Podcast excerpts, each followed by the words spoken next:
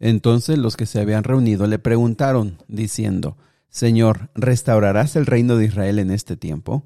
Y él les dijo, no os toca a vosotros saber los tiempos o las sazones que el Padre puso en su sola potestad, pero recibiréis poder cuando haya venido sobre vosotros el Espíritu Santo, y me seréis testigos en Jerusalén, en toda Judea, en Samaria y hasta lo último de la tierra. ¿Te gustaría conocer qué hicieron los discípulos para cumplir la misión que Jesús les dejó antes de ascender al cielo? ¿Te gustaría conocer de qué forma, cuáles fueron las primeras decisiones y de qué manera comenzaron a trabajar? Bueno, quédate con nosotros para estudiar Hechos capítulo número 1.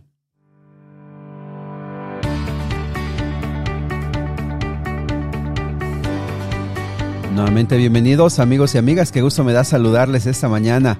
Me da gusto saber que estamos iniciando otra etapa, otra etapa en el estudio de la Biblia. Estamos ya dejando la obra, las acciones, los milagros de Cristo Jesús, que a mí de manera personal me encantaría que volviéramos a estudiar con mayor detenimiento. Creo que es una tarea que siempre debemos estar haciendo, recordar, recordar las palabras y las acciones de Cristo Jesús. Pero bueno, vamos a comenzar ahora otra etapa, la etapa del libro de los Hechos que nos narra ya el nacimiento de la iglesia, nos narra bastante de lo que Jesús hizo eh, en el Espíritu Santo, lo que el Espíritu Santo hizo a través de esa iglesia naciente. Así que ánimo amigos, bienvenidos, felicidades a los que se están uniendo, les mandamos un fuerte abrazo a los que se están, eh, están comenzando con este reto. Recuerden, nuestro desafío es estudiar todo el Nuevo Testamento, un capítulo cada día. Eh, pase lo que pase y suceda lo que suceda, siempre nuestra meta es afirmar, afirmar el hábito de estudiar la Biblia. Yo sé que muchos quizá por cortesía les han enviado el, audio y por cortesía lo están recibiendo, pero quizá no lo han, no se han detenido a, escucharlo. Quiero animarles amigos, el objetivo es que nosotros podamos desarrollar el hábito de estar en contacto con la Biblia, en contacto con Dios. Así que muchas gracias y bueno, vamos a comenzar. Les invito para que tomen su Biblia y juntos podamos estudiar Hechos capítulo número 1. Muy bien, eh, el libro de Hechos cambia, cambia ya de, de tema y me parece que la manera en la que nos ayuda a entender este cambio se encuentra en capítulo 1, versículo 1. Dice en el primer tratado, oh Teófilo, hablé acerca de todas las cosas que Jesús comenzó a enseñar, a hacer y a enseñar eh, hasta el día que fue recibido arriba después de haber dado mandamientos por el Espíritu Santo a los apóstoles que había escogido. Mm, muy bien, eh, se entiende, se sabe, se sabe que quien escribió esto pues fue Lucas, el que escribió el Evangelio de Lucas, y Teófilo, un encumbrado, un hombre del gobierno, un hombre con riquezas, pero que creía, que llegó a ser discípulo y creyente, eh, y también practicó las doctrinas y las enseñanzas de Jesús. Pues bien, eh, como aquí lo numera Lucas, este va a ser un cambio. Ya se habló de la vida de Jesús, ya se habló de lo que enseñó Jesús hasta el momento que ascendió a los cielos. Y ahora el, el objetivo en Hechos va a ser la obra del Espíritu Santo. Aunque el libro se llama Hechos de los Apóstoles, el manuscrito más antiguo solamente es Hechos, pero realmente cuando entendemos o leemos el libro de los Hechos, realmente vemos que más allá de las acciones de los hombres, vemos la acción del Espíritu Santo, que ese es el factor importante, el punto importante del Nuevo Testamento, va a ser lo que el Espíritu Santo es capaz de hacer cuando los seres humanos se dejan guiar, cuando los seres humanos se colocan en una posición de, ser guiados por el Espíritu Santo, cosas extraordinarias van a suceder. Así que aquí está Lucas explicando eso, hablando de que versículo 3, que Jesús se presentó eh, con pruebas indubitables, que esta palabra quiere decir eh, actos creíbles, actos eh, que no hay, no hay manera de, de, decir que no son reales. entonces nos explica Lucas que Jesús se apareció estuvo con ellos 40 días, estuvo explicándoles acerca del reino de Dios.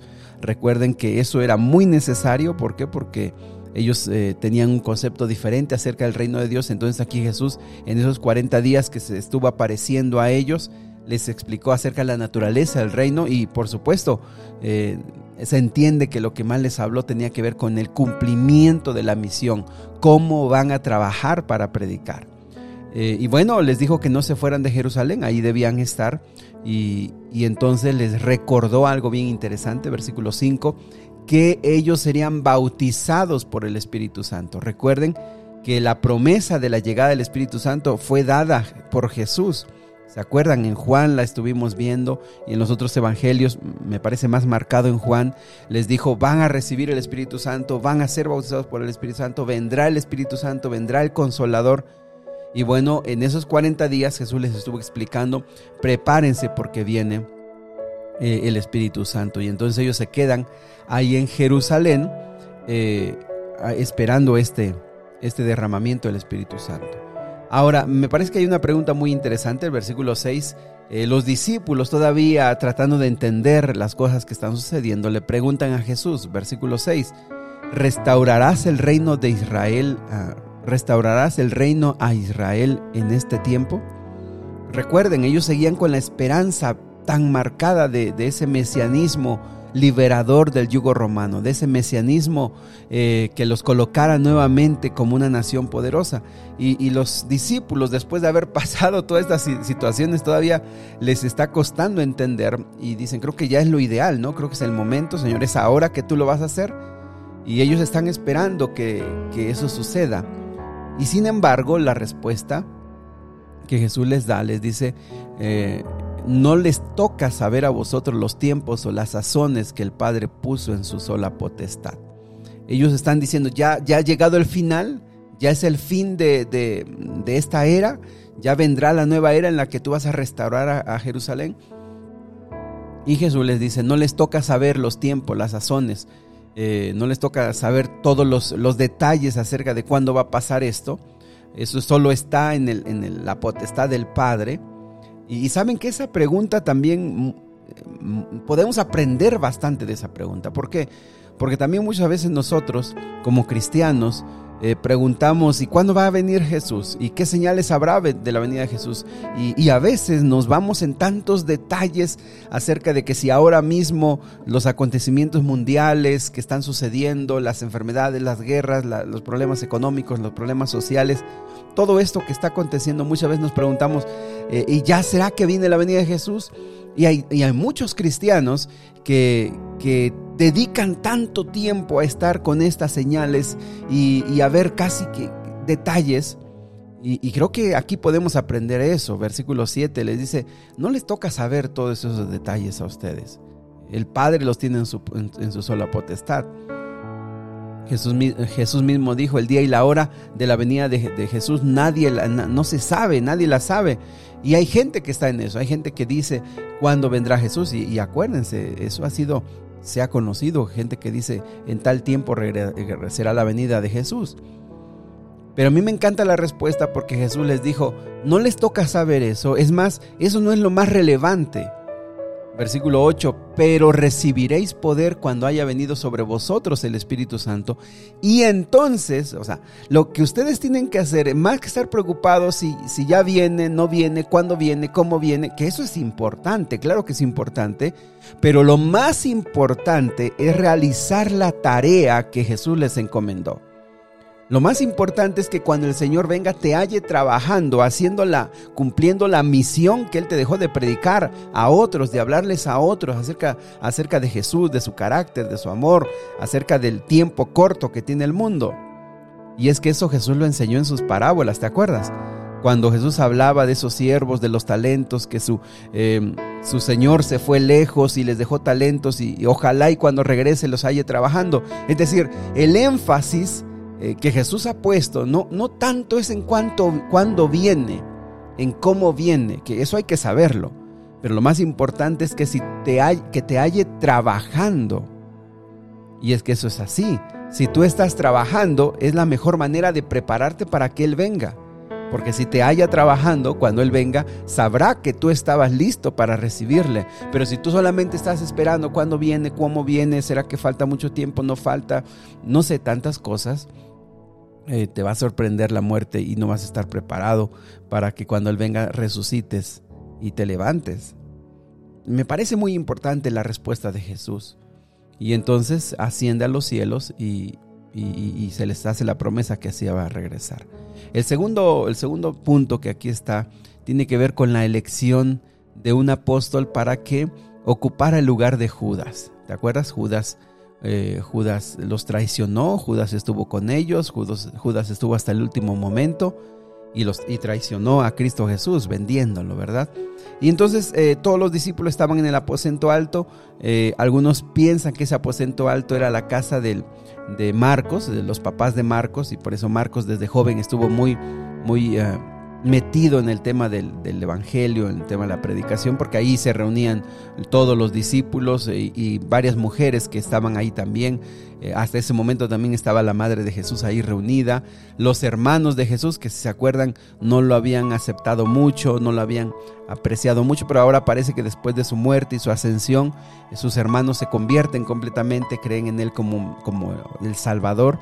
Y bueno, ahí están reunidos y entonces eran como unos 120, dice el versículo 15. Y entonces Pedro, que algunos han eh, creído de manera popular que fue el líder, eh, el primer líder de la iglesia, eh, recordemos que Pedro siempre fue líder. Desde el inicio siempre Pedro tuvo ese liderazgo natural y por eso se equivocó y por eso fue redimido por Jesús, porque fue un líder, un hombre que era muy, muy dispuesto a ir adelante y a hablar y a veces sus palabras lo condenaron. Pero bueno, el tema es que Pedro, eh, ya con, una, con un grupo, unos 120 y los discípulos, un grupo eh, convertido, un grupo más eh, manso de corazón, un grupo ya poquito más entendiendo la naturaleza del reino de Dios, ya con mansedumbre, se reúne y Pedro les dice, saben, es necesario que se nombre alguien en lugar de Judas. Y habla acerca de Judas, acerca de cómo, de cómo murió, acerca de, de que lo, que le sucedió. Y entonces dice, saben, necesitamos nombrar a alguien en su lugar. Y puso una, una característica, y dice el versículo 21 y 22, que una característica era que hubiera estado con todos los discípulos desde cuando eh, fue bautizado, eh, cuando sucedió lo de Juan el Bautista, hasta el momento en que Jesús ascendió. Y, saben que en ese lugar había dos más eh, los que se pusieron de pie, que estuvieron con todos los discípulos desde ese momento. Y eso nos, nos enseña, amigos, que desde el inicio hubo muchos discípulos, hubo varios que estuvieron allí, eh, pero por lo menos dos, desde el bautismo de, de Juan hasta que Jesús ascendió, dos estuvieron allí. Uno se llamó eh, José, llamado Barsabás, que Barsabás significa hijo del sábado, es decir, que nació en sábado, que tenía por sobrenombre justo un nombre en latín, y también Matías. Y entonces vean el versículo 24, y orando, y eso es algo bien interesante. Eh, ellos si se acuerdan, habían estado peleando quién será el mayor, quién será el mayor y cómo será el mayor y, quién, quién era el más importante el reino de Dios. Y se acuerdan, ellos siempre estaban peleando, los discípulos, tratando de, lugar, eh, de, pelear puestos, tratando de pelear eh, lugares, tratando de pelear siempre quién estará a la derecha, a la izquierda. Pero ahora, versículo 24, a un cuerpo transformado, a un grupo de discípulos transformados que están entendiendo más la naturaleza del reino de Dios ahora ya no están discutiendo, ya no están peleando, ya no están eh, buscando posiciones. Ahora dice el versículo 24, y orando, orando, orando. Y saben, esa, esa es una de las características muy importantes de la iglesia actualmente la iglesia tiene que tomar decisiones no como lo habrían hecho en otro tiempo los discípulos, por quién es el mayor, quién tiene más autoridad, quién, quién, quién va a decir las cosas porque tiene autoridad para hacerlo, quién tiene más peso su palabra, sino que orando.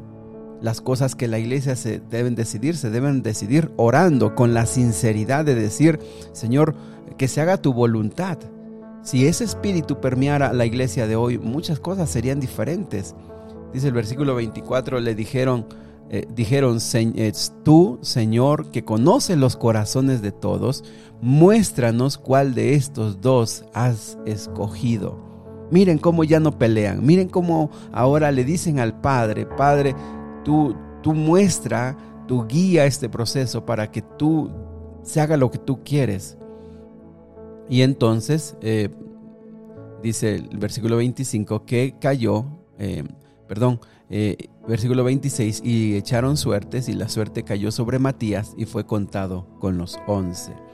Vean cómo usaron un proceso que hoy no, no lo usamos. ¿Por qué? Porque en ese tiempo era la costumbre, muchas decisiones en ese tiempo, decisiones importantes, se, ah, se, tomaban así, con suertes. No sabemos exactamente qué tipo de suertes o qué tipo de eh, proceso, qué tipo de, de proceso hicieron ellos para decir esto fue a través de la suerte, a través del azar. No quiere decir que nosotros hoy debamos hacer lo mismo.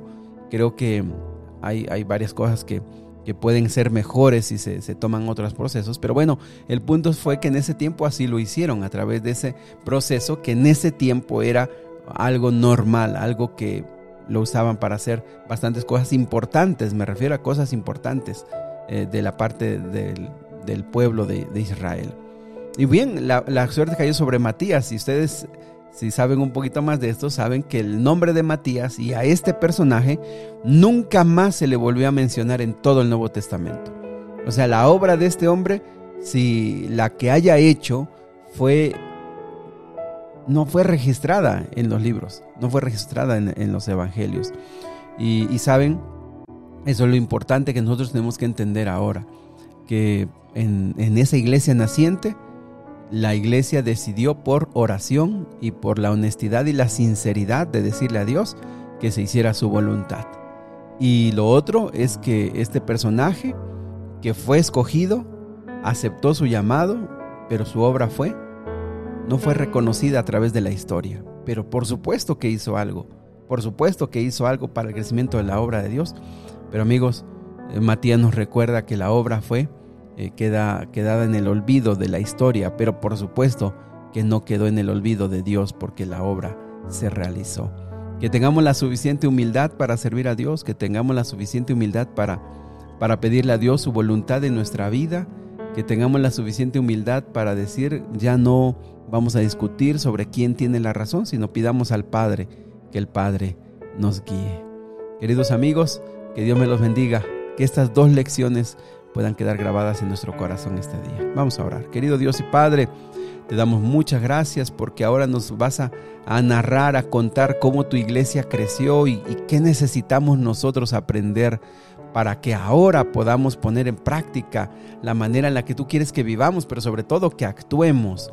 Señor, mucha gente está preocupada cuando, cuando será el fin de este mundo, pero muy pocos cristianos se ponen a hacer la obra que deben realizar.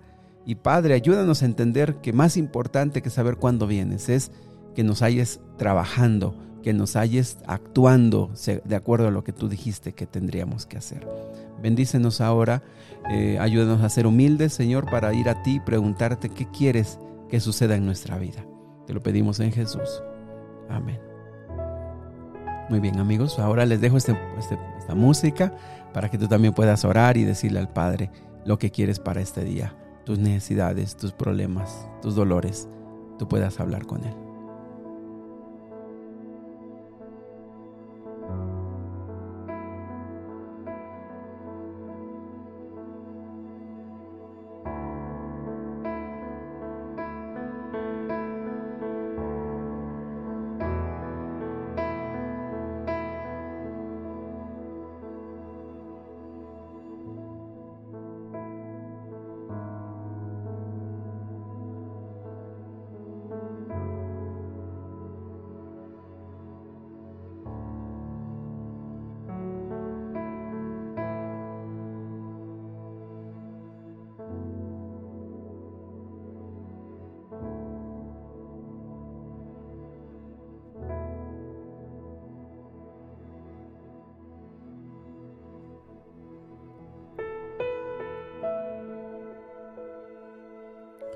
Que Dios te bendiga y que este día sea un extraordinario día y que lo camines al lado de Cristo Jesús.